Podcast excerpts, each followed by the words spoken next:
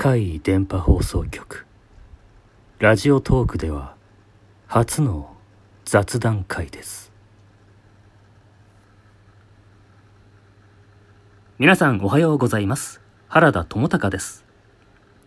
海電波放送局というところで会談を配信しています。ポッドキャストや YouTube でやっていましてたまにツイキャスやったりこうしてラジオトークで短い会談を公開していたりします。なんでラジオトークでは短い会談なのかというと、編集が難しいからですね。パソコンのツールとか使えないんで大変ですよね。という泣き言もあるのですが、他の YouTube なんかで公開するには、なるべく長めの話を優先してやっているので、ここでは短編を公開することで、まあなんか住み分けみたいなのができてちょうどいいかなと。短い話って多いんですよ。海電波放送局で階段を集めるにあたって、僕がいろんな人たちから体験談を聞き込んできて、それを台本に起こして、僕や他の声優が体験者視点で演じるっていうのが基本的な形なんですよ。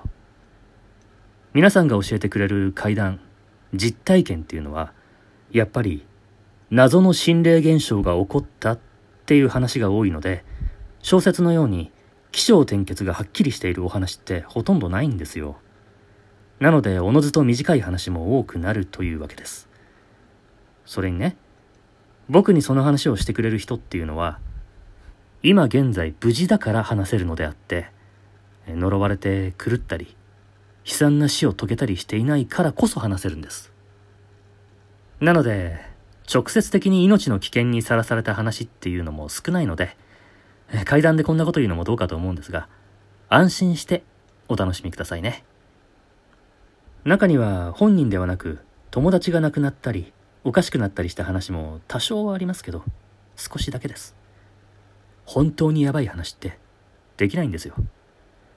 聞くことはできても公開できないんです。やばすぎるから。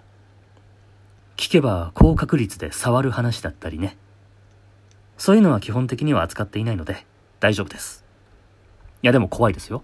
そういう大丈夫な範囲内で怖いですよ。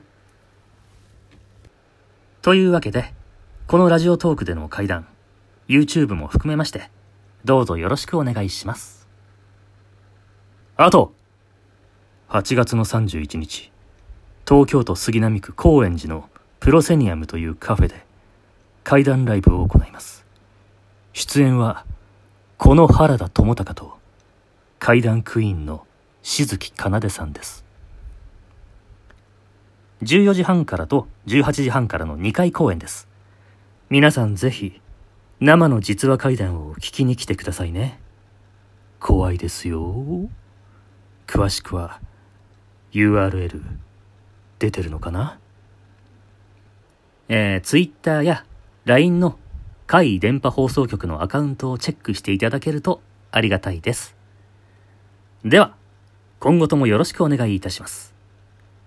お会いできる方は、8月31日、高円寺で僕と握手